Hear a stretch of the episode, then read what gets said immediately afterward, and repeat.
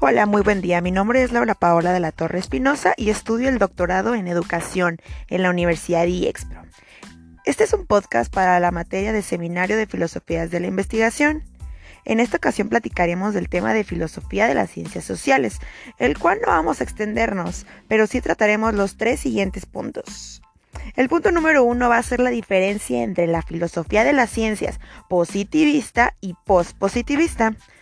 En el punto número 2 platicaremos sobre el naturalismo, pragmatismo y pluralismo. Y como tercer punto, platicaremos sobre el realismo científico en filosofía de las ciencias sociales. Bienvenidos.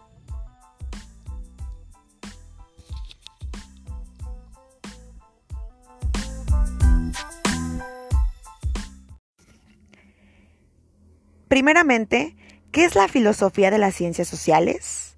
Pues bueno, este tema es muy controversial. La filosofía de las ciencias sociales consiste en el estudio de métodos, prácticas y compromisos que guían las investigaciones propias de las ciencias sociales.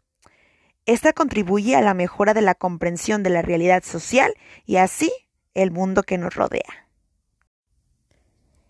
Ahora bien, ¿cuál es la diferencia entre la filosofía de las ciencias positivista y pospositivista? Para saber las diferencias, primero vamos a platicar un poco de ellas. En la corriente positivista se sustenta que el único conocimiento auténtico es el que se basa en lo científico. En otras palabras, lo válido es creado por el método científico. Mientras que el pospositivismo surge como respuesta al enfoque positivista y busca mejorar sus ideas, así como surge también la física, química, biología, entre otras. El enfoque postpositivista busca una reinterpretación de los temas que ya fueron planteados en el positivismo, pero integran la diversidad de la práctica científica existente en cada campo de investigación.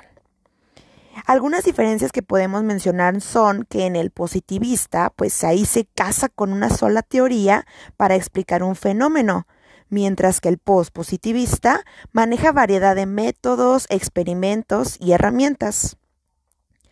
El rol de los filósofos en el positivista es clarificar los conceptos de la ciencia. Y pues aquí se habla sobre la parte ontológica y epistemológica de la ciencia. En cuanto a la relación entre ciencia y filosofía en la corriente positivista, dice que son actividades diferentes, cada una con su propio estándar y en especial con su propio método, mientras que en el pospositivista surgen ambas dentro de las mismas investigaciones y controversias propias de la práctica científica. El segundo tema que vamos a tratar en este podcast es sobre tres diversas posturas que ha tenido la filosofía, que son el naturalismo, el pragmatismo y el pluralismo, las cuales son importantes ya que han contribuido en el desarrollo de la filosofía de las ciencias y la filosofía de las ciencias sociales. Empezamos con la primera que es el naturalismo. Bien, es un sistema filosófico orientado por el trabajo empírico que busca comprender nuestro entorno físico. El naturalismo va a manejar dos interpretaciones. La número uno es el naturalismo ontológico. Aquí se plantea la idea de que el único tipo de realidad que existe es la realidad natural. Y la número dos es el naturalismo metodológico dice que la mejor forma de comprender los fenómenos del mundo es mediante la investigación científica. Tomando el principio de la continuidad entre filosofía y ciencia, se desarrollan dos premisas básicas. La número uno es que no existe un carácter especial de la realidad social que haga imposible su estudio científico. Y la número dos es que no existe un carácter especial de la filosofía que la haga independiente a las ciencias. En el naturalismo, los filósofos deben ser capaces de mostrar que en algún sentido los argumentos de quienes sostienen una distinción entre el tipo de realidad estudiada por las ciencias naturales y abordada por las ciencias sociales no se sostienen o tienen alguna debilidad. Bien, ahora es el turno del pragmatismo y pluralismo. Estas son dos posturas filosóficas que han contribuido al avance de la actual filosofía de las ciencias sociales. Las dos buscan acercar la filosofía a la investigación empírica. Aquí no consideran que sea tarea de la filosofía el proveer de las creencias fundamentales del mundo. Vamos, a mencionar tres elementos fundamentales de ellos. El número uno es que dentro de las ciencias conviven una variedad de objetivos y lo usual es que el éxito de uno suponga dejar otros de lado. En el punto número dos es que los científicos pueden investigar el mismo fenómeno, pero elaborando diferentes explicaciones y con métodos que no son necesariamente compatibles.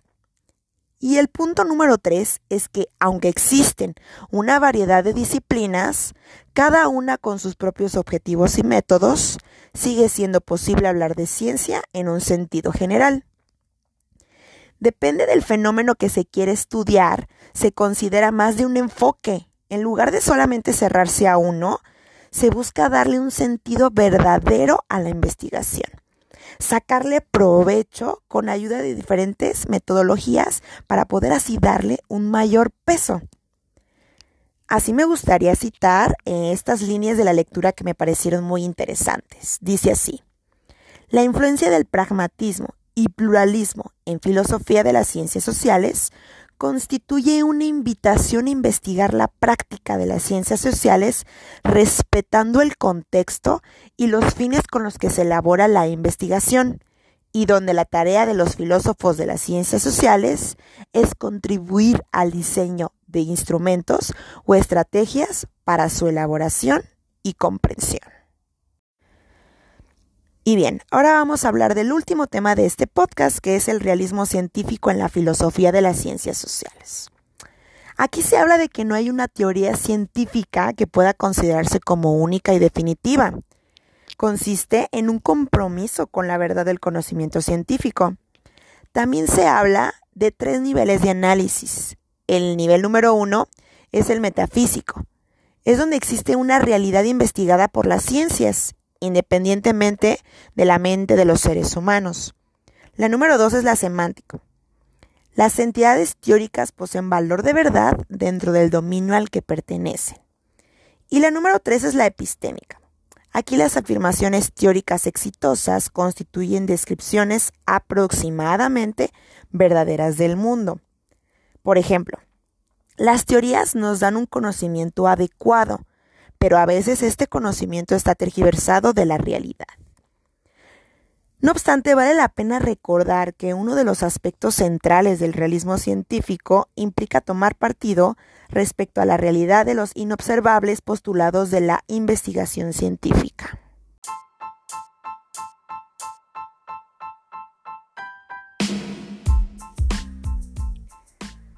Y bueno, en resumen, vimos cómo la filosofía de las ciencias sociales ha pasado por transformaciones y diversas posturas.